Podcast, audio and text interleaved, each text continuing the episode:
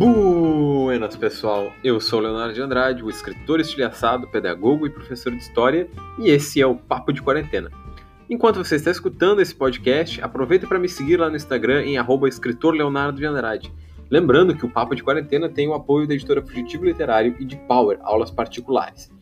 E no programa dessa semana nós vamos falar sobre um tópico que tem sido muitíssimo atual para mim, já que eu estou com um recém-nascido em casa, que é paternidade, tendo como convidado especial o meu amigo e escritor Rod Cáceres.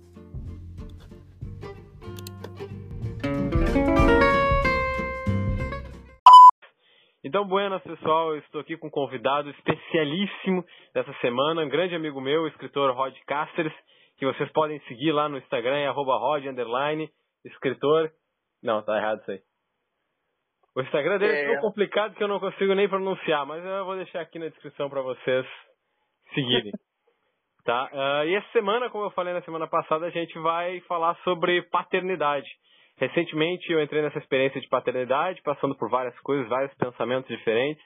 Uh, é uma coisa nova para mim, então eu vou trazer um pouco da experiência de um cara que já tem, né, uma bagagem de dois filhos aí para falar um pouco, falar sobre a vida, a verdade e o universo, como a gente se propõe nesse podcast. Então, bora falar sobre paternidade. Rod, qual foi a tua reação ao descobrir que ia ser pai?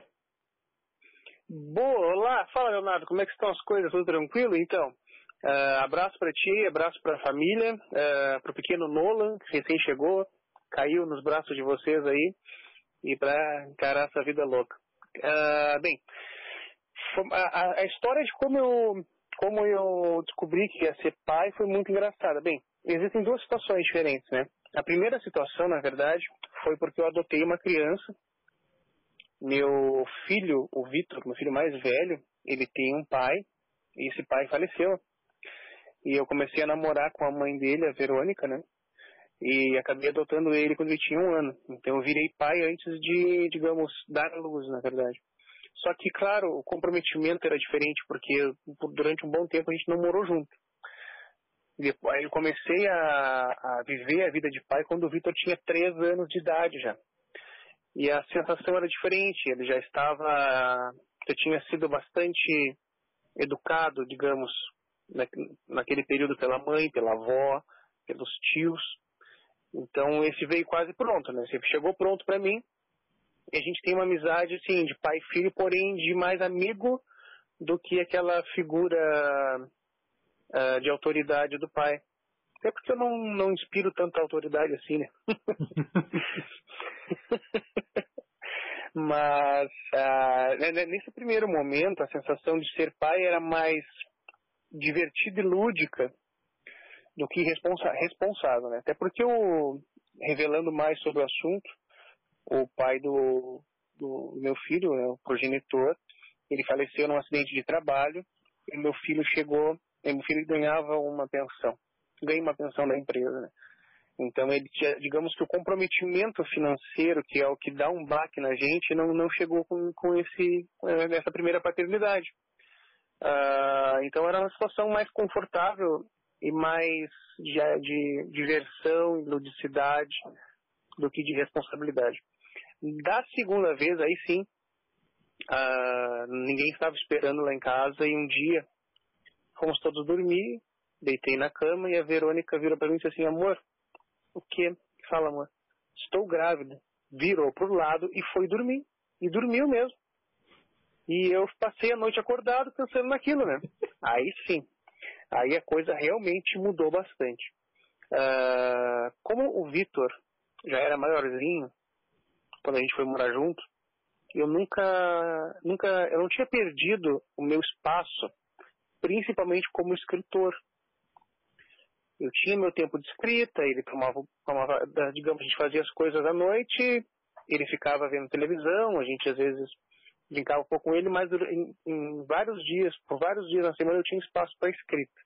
Foi onde eu escrevi, nessa fase eu também escrevi o meu primeiro romance, Eu Nunca Vou Te Deixar.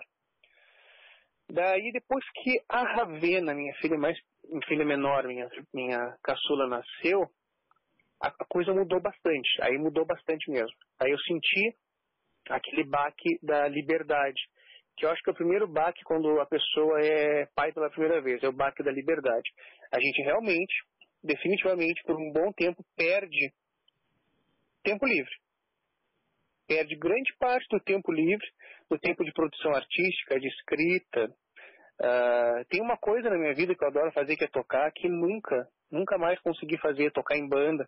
Tem um projeto musical agora, nos últimos meses, que eu consegui desenvolver, porque a Ravena já está com seis anos já é uma situação mais fácil de, de, de, de lidar, de tratar. Uh, eu estou sendo muito pouco romântico, né, Leonardo? Não sei se está te deixando meio afetado, assim, está te fazendo mal isso? Não, não, tá um pouco. Acho que o, o, objetivo da gente falar aqui, né? Depois a gente vai até falar um pouco sobre a questão da paternidade na quarentena, porque o nome do podcast é Papo de Quarentena, é falar essa questão real. Até tem algumas, uh, depois, outros tópicos, enfim, que a gente vai abordar que são um pouco mais densos e que as pessoas podem ficar um pouco mais assustadas, que tira essa romantização da paternidade e da maternidade. A maternidade, inclusive, tem muito mais romantização que a paternidade, né? Mas Sim, eu exato. acho que é, esse o, é, é, essa é a nossa linha de pensamento, né, cara? Claro, então, dando continuidade, uh, caso esteja me estendendo muito, tu, tu avisa, por favor. Dando continuidade aqui, uh, Aí eu perdi, com o nascimento da Ravena, eu perdi bem esse, esse, esse sentimento de, de liberdade, de uh, principalmente liberdade artística, tempo artístico. Né? A gente perde bastante esse tempo e isso é natural. É por isso que a natureza é perfeita, né? a natureza biológica uh, faz com que a gente se apaixone pela criança. Sem essa paixão a gente não cria. A verdade nua e crua da paternidade e da maternidade é essa. Sem a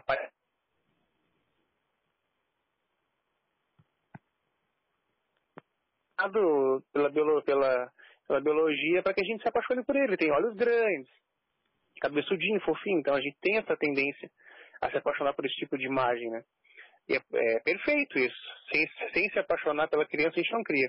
Na verdade é essa. Então, claro, eu sou completamente apaixonado pelos meus, pelos meus filhos. Então, eu estou, estou criando eles junto com a mãe, né? Uh, isso matou um pouco o meu artista.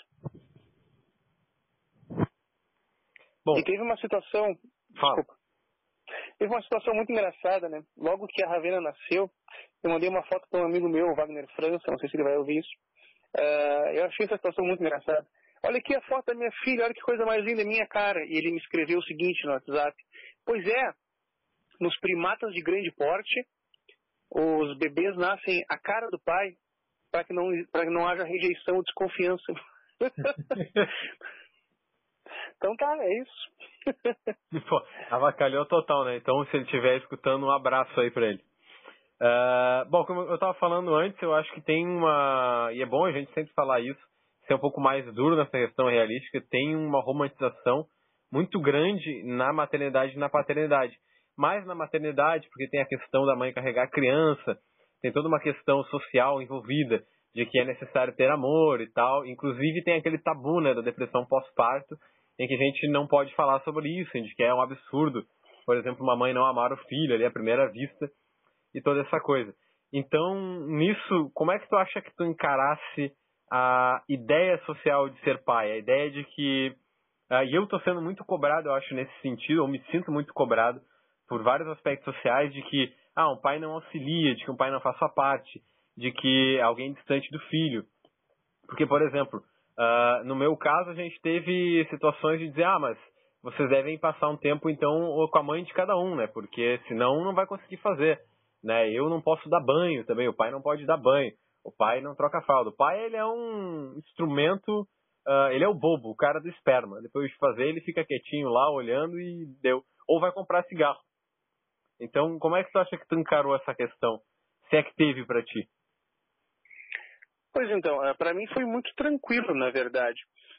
A, a Ravena nasceu e eu, junto com a mãe dela, fomos cuidar da criança. Basicamente isso. Não, não, não tivemos nenhuma, nenhuma questão sobre isso. A gente passou um mês na casa da minha mãe, porque a Verônica, minha esposa, teve fez uma, fez uma cirurgia para ter a Ravena, né? E a gente ficou lá um tempo, por mais por, por uh, como é que eu vou te explicar? Mais por conforto mesmo, para ter uma pessoa mais velha que nos desse uh, segurança. Mas no final das contas eu acabei, digamos, sendo mais uh, que termos a, mas sendo mais é, vou usar uma expressão bem popular, sendo mais safo do que minha própria mãe, no caso, porque mudou muita coisa da criação de bebês, mudou muita coisa. E a gente percebe que mudou muita coisa quando nos deparamos com nossos pais sendo avós. Mudou muita coisa. E, bem, sobre a pressão social da paternidade, eu não tive isso realmente, eu não, não sofri com isso. Porque já assumimos a bronca e fomos tocar o baile, não tinha muito o que fazer, né? a criança já tinha nascido e era hora de cuidar. Trocar fralda, esse tipo de coisa, fiz muito, dei muito banho na Ravena. Minhas primeiras dores fortes de, na, de, na lombar foi por causa dos banhos da Ravena. Ela era um bebê bem grandão, assim, nasceu com 4 quilos e pouco. E como a Verônica tinha feito a cirurgia, ela estava tava com dificuldades de se locomover, estava precisando passar um tempo em repouso para se recuperar. Então essa parte de banho toda foi comigo mesmo, bem tranquilo. As pessoas ao meu redor em nenhum momento me cobraram ou me é, diminuíram pela posição de pai. Eu não senti nada disso, não senti nada disso mesmo. Ah, pelo contrário, era pai e mãe em, igualdade, pelo menos ao meu redor. Foi o que eu senti, pelo menos. Não consigo lembrar de nada que tenha afetado, assim, que tenha sido cobrado ou algum tipo de, eu tenha sofrido algum tipo de pressão por isso. Nada demais, tudo tranquilo até. É que puta sorte, para dizer no mínimo, né? Mas também pois é. Eu acho, pode ser uma questão uh, por eu ser mais novo no momento da minha paternidade, mas eu sinto muito, isso deixa para as pessoas ouvirem, é muito importante falar, eu sinto muito a pressão desse aspecto social, do aspecto de um homem ser incapaz de cuidar uma criança, um homem não ter a possibilidade de cuidar uma criança. E isso eu vi muito no decorrer do último mês, da, tem que ser os avós a cuidar, tem que ser a mãe, eu não posso dar o leite, enfim, tem toda uma para mim, ao menos teve, com vários familiares e várias pessoas ao redor, toda uma construção social muito estereotipada de que eu não teria absolutamente nenhuma capacidade de cuidar de uma criança. Né? Mas é, acho muito triste, acho que a sociedade tem que evoluir um pouco nesse aspecto, a gente tem que repensar algumas questões sobre isso e perceber que é um novo mundo que a gente vive, um mundo em que pais cuidam, uh, em que pais se distribuem tarefas, em que não existe a ajuda de um pai, um pai não ajuda, um pai está lá fazendo sua responsabilidade. Pois é, uh, no meu caso, como é uma, é uma, situação atípica, eu já tinha um filho, já tinha cuidado do Vitor, uh, eu já convivia com ele desde um aninho. Fui morar com ele quando ele tinha três anos, mas eu já convivia com ele desde o primeiro aninho dele. Uh, acho que as pessoas apenas entenderam que eu estava tendo meu segundo filho. Isso já era, já era, digamos, eu já era experiente no assunto. Foi assim que as pessoas pensaram, acho. No caso, no, no teu caso, desculpa eu, eu comentar, mas cabe, cabe mesmo a mãe uh, deixar claro para os outros que sim, que tu é parte daquilo ali e não uh, não não apenas uma pessoa uh, que não, não apenas o esperma da situação, né, mas alguém responsável pela pela criação e pelo cuidado também. Eu acho mesmo que eles têm que se lascar e estudar, cara. Se atualizar, né? Vamos lá, vamos sair do Facebook e tirar a cabeça da própria bunda. Uh, outra coisa que eu queria te perguntar, uh, Rod, que é a questão. A gente já falou outras vezes, enfim, em conversas mais casuais, mas é como a modernidade também mudou e como as responsabilidades elas se distribuíram, né, entre os pais, a sociedade e a escola. E como é que tu vê a construção social dos filhos na dos modernidade? filhos? Isso na modernidade. Sabe que essa pergunta ela é que termos usar? Assim, ela, é, ela, é, ela é esquisita, né? Porque eu acho que a gente não está mais na modernidade. eu acho que o Brasil, principalmente, não é mais moderno, nem pós-moderno. Ele está em, ele voltou a um estágio anterior. Não sei qual é o estágio, para dizer a verdade.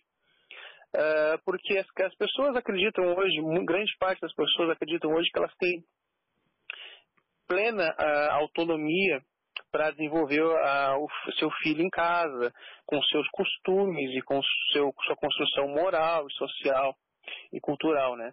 O que, pelo menos para mim, eu posso, uh, como eu não, não, como eu não tenho profundidade em análises sociológicas, eu só posso dizer o que eu vejo, o que é o que vem da minha experiência. Nós não criamos os filhos sozinhos, né? Não criamos a não desenvolvemos a mentalidade, a cultura e a moral da criança sozinhos. Uh, então, acredito que o, uh, está confusa a posição, a situação da criança na sociedade hoje. Porque, para mim, a, a, criação dos meus filhos uh, tem diversos, diversas bases. A família, a escola, a mídia, a, o grupo de amigos, né, os grupos sociais. Então ele vai se formar a partir desse, desse, dessas quatro, desses quatro pés. Para outras pessoas, elas uh, vivem na ilusão de que a família vai formar a, a, a mentalidade da criança. Outras pessoas acreditam que a escola apenas vai formar. Então, são diversas opções, diversas opiniões. Na minha opinião, isso é opinião, porque eu não tenho uma leitura profunda disso, uh, meus filhos vão ser formados por, no mínimo, quatro pés, quatro apoios. Escola, família, uh, mídia e amizades. Acho que é por aí. Não sei se respondi a pergunta. Eu acho que sim, eu acho que está bem no, num parâmetro teórico da formação de crianças uh, analisando né, pela, pela própria pedagogia de como Sim. se forma o caráter de um sujeito. Ele vai ser sempre influenciado pelas relações familiares, pelo núcleo familiar, ele vai ser influenciado pelo núcleo social que ele vive, e aí entra a escola, entra os amigos. Uh, hoje entra a massificação da mídia, então também voltando naquela questão de ah, o Brasil regrediu um estágio, eu acho que a gente regrediu um pouco para a Idade Média, né? A religião afiliada ao Estado, um, um governante altamente soberano, que não sabe governar, e uma espécie de ideia de criação uh, fechada das pessoas num núcleo ali, como se estivesse num estábulo. Então talvez seja um pouco Sim. isso. E a gente tem isso muito forte na nossa cultura quando a gente analisa, por exemplo, na rua, de que, analisa fazendo uma comparação diferentes culturas que criam crianças, né? De que se a gente corrigir uma criança por um ato imoral ou antiético que ela fez, a gente vai tomar um pito muito grande dos outros pais que vão dizer, ah, cara, não pode, meu filho é, sou eu que corri, sou eu que educo. Enquanto em outras culturas, uh, isso vai ser agraciado de alguma forma, a pessoa não vai se importar porque é a sociedade que educa essa criança. Tu sabes que eu tenho, aconteceu uma situação muito interessante comigo. Uh, depois que eu virei professor, eu me deparei com uma, uma dificuldade bem grande, assim, porque eu não, eu não, não, não tenho um timbre de voz, uma postura, uh, e uma fala e um léxico que inspire autoridade. Não existe autoridade na pessoa, eu não sou autoridade sobre ninguém. E esses tempos um aluno veio até mim, do sexto ano, e disse assim, professor, eu acho que tu não consegue controlar a turma. e eu, é, meu filho, não consegue controlar a turma. Aí eu falei para ele, meu filho, uh, eu tenho essa mania de chamar os alunos de filho, né? Meu filho, uh, tu... quantas vezes eu pedi para vocês uh, fazerem silêncio? Várias. Quantas vezes eu pedi para vocês prestarem atenção? Várias. E quantas vezes eu pedi para vocês fazerem as tarefas? Várias também. Então o problema não sou eu. Ele ficou me olhando com uma carinha. De, eu, eu, tinha, acho que naquele momento eu causei uma ruptura naquela, naquela criança. Mas, uh, então, uh, aí que está a questão, na verdade. Até as próprias crianças acreditam que há um que há uh, há um limite, não, não digo um limite, mas há um há um limite de alcance da, das instituições que estão formando eles. E eles estão esperando autoridade. E eu acho que eu não, eu, aí é uma criança de 12 anos, eu não sei te dizer eu andei lendo alguma coisa de Piaget, mas não cheguei a aprofundar. Não. É, a partir dos 12 anos, eles já têm uma mentalidade lógica, né? Já conseguem entender algumas coisas. Uh, eles estão esperando alguma autoridade. E o motor dessa espera de autoridade é o que me impressiona. Por que esperar a autoridade? Uh, nós estamos nascendo em sociedade hoje sem entender a sociedade que a gente vive, sem entender o espírito colaborativo, sem entender a importância da educação, da formação da mentalidade, da, do conhecimento, da ciência. Estamos esperando autoridades sobre nós para que a gente consiga uh, fazer alguma coisa, executar alguma coisa ou se interessar por algo. Fora isso, nós estamos soltos a mercê das, das informações, dos estímulos uh, de marketing, de propaganda. Então, uh, a partir desse ponto, eu, aí eu tenho um problema, eu tenho uma incógnita muito grande. O que está movendo as pessoas é essa necessidade de autoridade e faz, inclusive, que elas votem em líderes autoritários. E a gente está indo para outra linha, na verdade, né? Então, essa, essa questão hoje me, me, essa questão me intrigou depois que eu comecei a, a dar aula. Por que, que as crianças estão esperando autoridade e por que, que a gente continua manifestando essa autoridade? Porque não é autoridade do conhecimento, é autoridade imposta, é autoridade do verbo, da presença, do peito estufado e da voz mais grave. E as crianças, não só as crianças, como os adultos, também estão esperando isso. É uma, uma situação bastante complexa para mim. Então, eu acredito, né, por estudos, enfim, que isso tem a ver com o nosso mecanismo de democracia. Né? Nós nunca tivemos, efetivamente, temos, na verdade, no Brasil uma democracia que é muito jovem e nunca tivemos antes um mecanismo efetivo de democracia. E a democracia é como um, um círculo. Ela necessita que a gente faça para que ela volte a ser feita e continuamente se vá. Como na escola a gente tem uh, uma cultura muito forte do não, e é na escola que nasce esse mecanismo de democracia, a permissão da fala, a permissão do outro, a permissão do pensar, a permissão da própria permissão, acaba sendo que quando existe essa cultura do não, isso não acontece, não se efetiva um mecanismo democrático e sempre se espera esse processo autoritário. Uma das questões que eu tenho ouvido muito e ouço de pais, às vezes, enfim, também no ato da, da docência, é de que uh, os pais falam que ah, hoje o aluno pode tudo, uh, o filho lá, a escola não educa, né? Não tem essa posição, mas uh, porque não, não se diz mais não. Mas na verdade se diz muito não. A cultura do não ela está impregnada na gente. A gente diz não o tempo inteiro. É não faz isso, é não faz aquilo, é fica em silêncio, é não fala, é não faz o trabalho, é, enfim, passa esse tempo inteiro acabando incitando essa própria ideia de autoridade. Claro que isso varia de professor a professor, mas a gente sabe que a escola, principalmente a escola pública, ela ainda é muito assim. Então gira nesse mecanismo infinito de não prover a própria democracia, porque a gente vai é, cortando ela pela raiz, lá naquele momento em que ela se forma. Né? Mas como tu disse, esse é outro assunto bem mais profundo que se a gente fosse falar Sim. aqui, ia ficar 50 minutos discutindo sobre democracia. O é que eu quero mesmo... voltar à paternidade.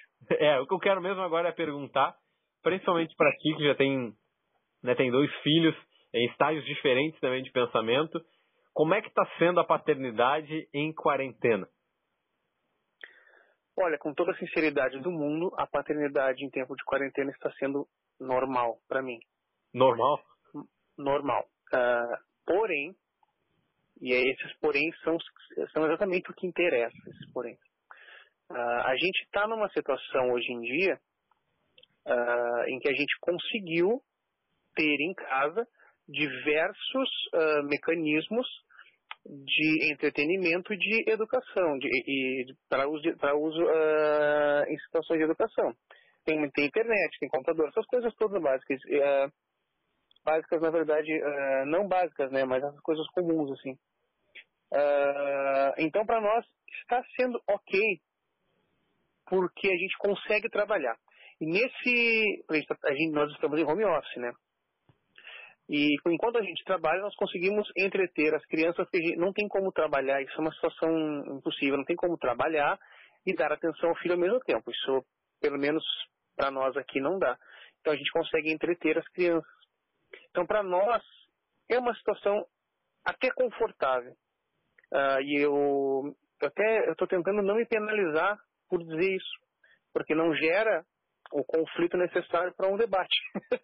Mas a situação, a nossa situação, ela está ok. Porém, porém, e eu sei de muitos relatos de, de pessoas que estão realmente uh, vivendo situações muito difíceis. Porque o EAD, a atividade EAD, ela é uma ilusão gigante.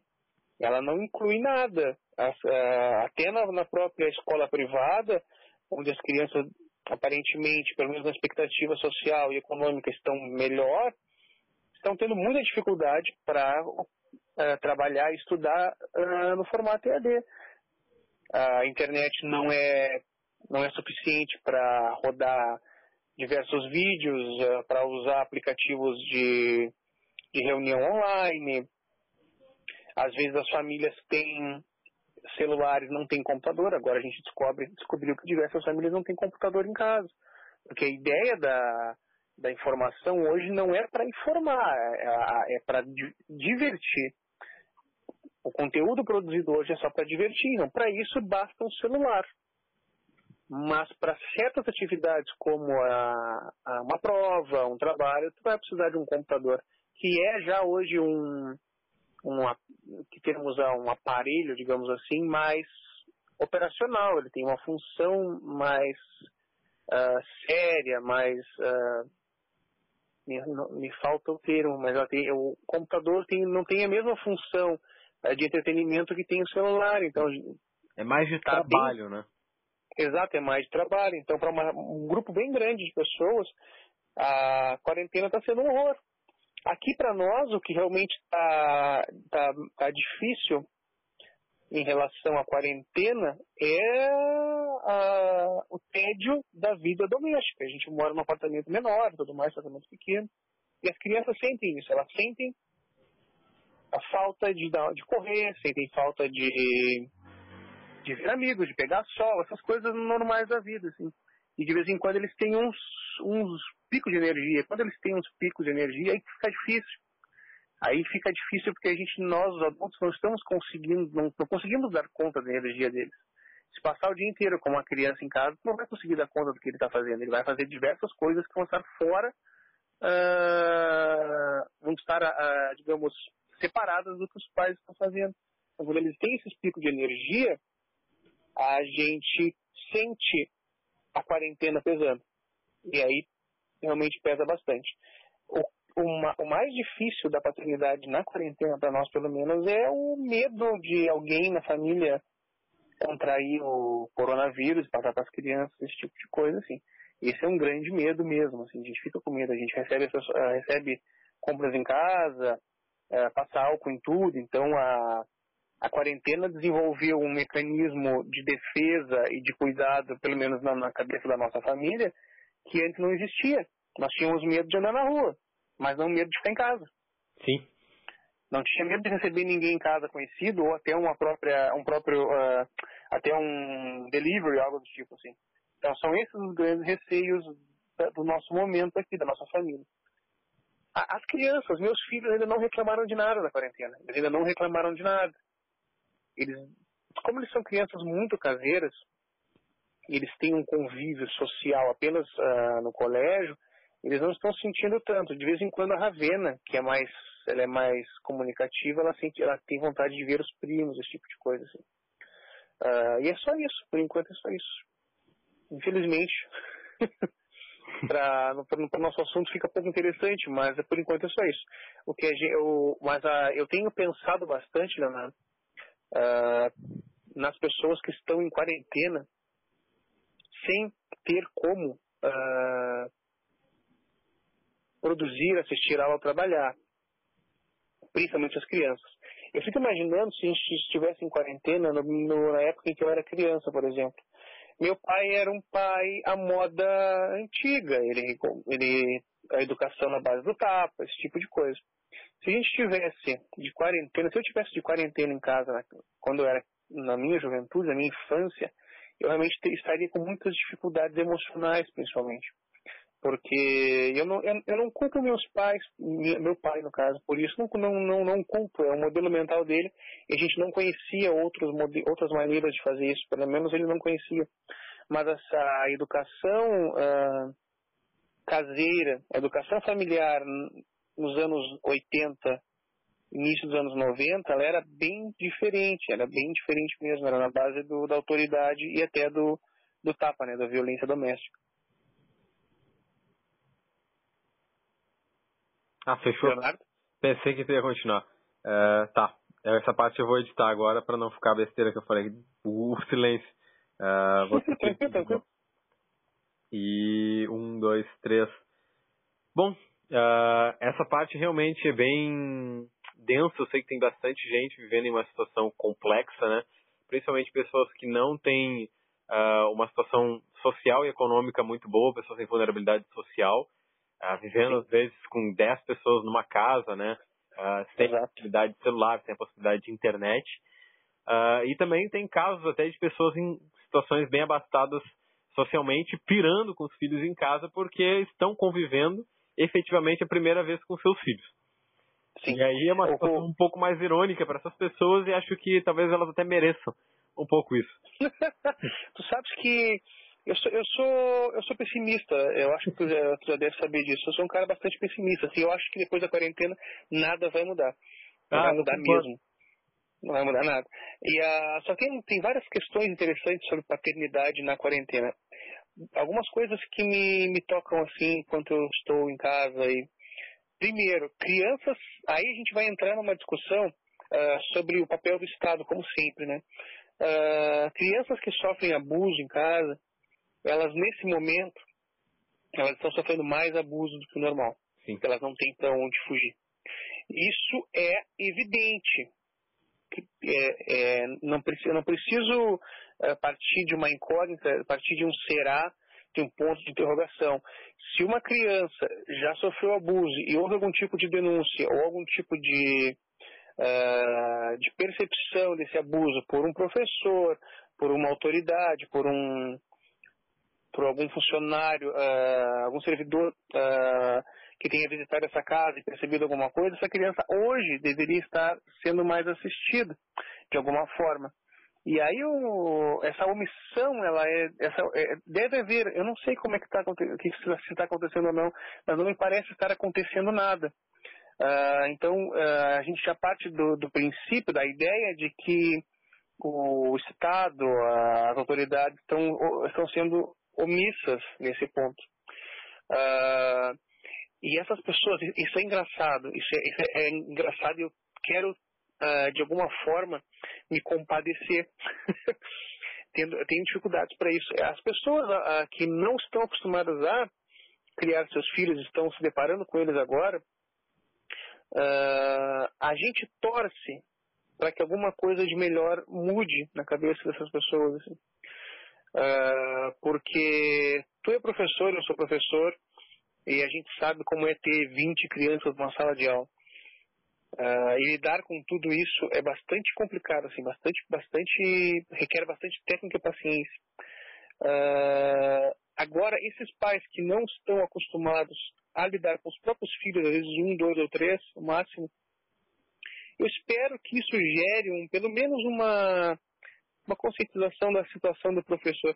Eu, agora que eu sou professor, eu desenvolvi uma consciência de classe em relação à profissão, Leonardo. uh, eu vou ser sincero, assim, é, é, eu nunca vi, eu, eu, eu, comecei a entender perfeitamente a mais-valia do Marx depois que eu virei professor. Uh, aí a gente entende o quanto o Estado e o privado lucram em cima da gente sem repasse. Uh, essas pessoas que hoje estão com os filhos em casa, eu espero que elas entendam melhor a situação do professor, a, a, a importância da escola, esse tipo de coisa, e que nunca mais repitam uh, idiotices como nenhum professor vai, vai ideologizar meu filho, os professores são tudo bando de esquerdista emprestado, eu vou educar em casa. E eu espero que isso também, Leonardo, na, na esfera política, termine com uh, a, os projetos de educação fora da escola, né? Eu esqueci o nome dos projetos agora, mas educação fora da escola, quando os pais criam em casa. Eu acho que não. Talvez, talvez, tomara que resulte em alguma movimentação em relação a isso. Sim. São reflexões importantes para deixar para os nossos ouvintes, eh, principalmente a questão das crianças e do abuso, que isso provavelmente está sendo gerado. Afinal, tem dados concretos da, da violência doméstica ter aumentado exponencialmente durante as quarentenas. E também sobre pensar no futuro, como eu falei no programa passado, na minha posição de historiador, eu não tenho a posição de prever o futuro. A gente analisa o presente à luz do passado. Então, o que virá depois é uma total incógnita. Como a gente já está esgotando o nosso tempo aqui, a gente até passou, né? Eu e o Rod, a gente sempre fala demais. Uh, eu pois é. vou é me despedindo e agradecendo a presença dele aqui no programa e deixando agora o Instagram certinho, que é arroba Rod Cáceres escritor, tá? Esse cara aí, Rod Cáceres, escritor, professor e pai orgulhoso, cara fantástico, meu amigo de longa data. Muito obrigado pela participação aqui no Papo de Quarentena. Eu que agradeço. E é isso aí, boa quarentena para ti, boa, né? Tomara que teus filhos não pirem e, e tu não te veja numa situação tensa aí e se cuida, né? Uh, muito álcool gel, muita máscara e boa sorte, eu acho. Obrigado, Leonardo. Eu agradeço o convite para falar. Eu talvez não tiver, não tenha autoridade suficiente para falar tanto da, da paternidade. Uh, chega nesse momento, a gente vive tanto a paternidade que na hora de falar sobre ela falta, faltam palavras. E eu acabo de, acabei digredindo bastante, assim.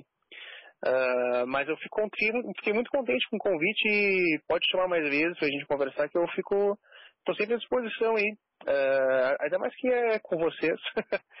uh, e eu fico muito contente mesmo e espero não ter sido tão uh, insuficiente quanto acho que fui. Mas muito obrigado pelo convite, valeu mesmo. Tá bem, não foi não. É isso aí. Valeu, muito obrigado. Bom abraço, boa noite. Abraço a todos que, que estão ouvindo aí o, o podcast. nem sei o que dizer, mas agradeço a, a a atenção de todos que estão ouvindo aí. Espero que espero não ter ofendido ninguém, no final das contas.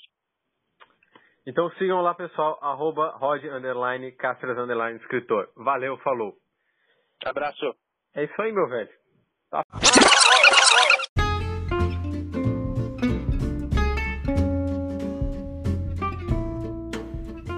Então, caríssimos ouvintes, a gente vai ficando por aqui. Esse foi o Papo de Quarentena dessa semana. E lembrando que a gente tem o apoio da editora Fugitivo Literário, que vocês podem seguir no Instagram em Fugitivo Literário, e do Power, Aulas Particulares, a melhor aposta para você mandar super, mega, hiper bem lá no Enem. Vocês também podem seguir em Power, Aulas Particulares. Tá? Claro que vocês também podem me seguir lá no Instagram, em escritor Leonardo de Andrade, e me buscar mais nas redes sociais. Eu vou deixar também, eu vou dizer também para vocês não perderem as minhas aulas de história e demais vídeos sobre educação toda terça-feira lá no meu canal do YouTube, tá bem? Então, tenha uma boa semana, uma lua, um queijo, um beijo, até a próxima.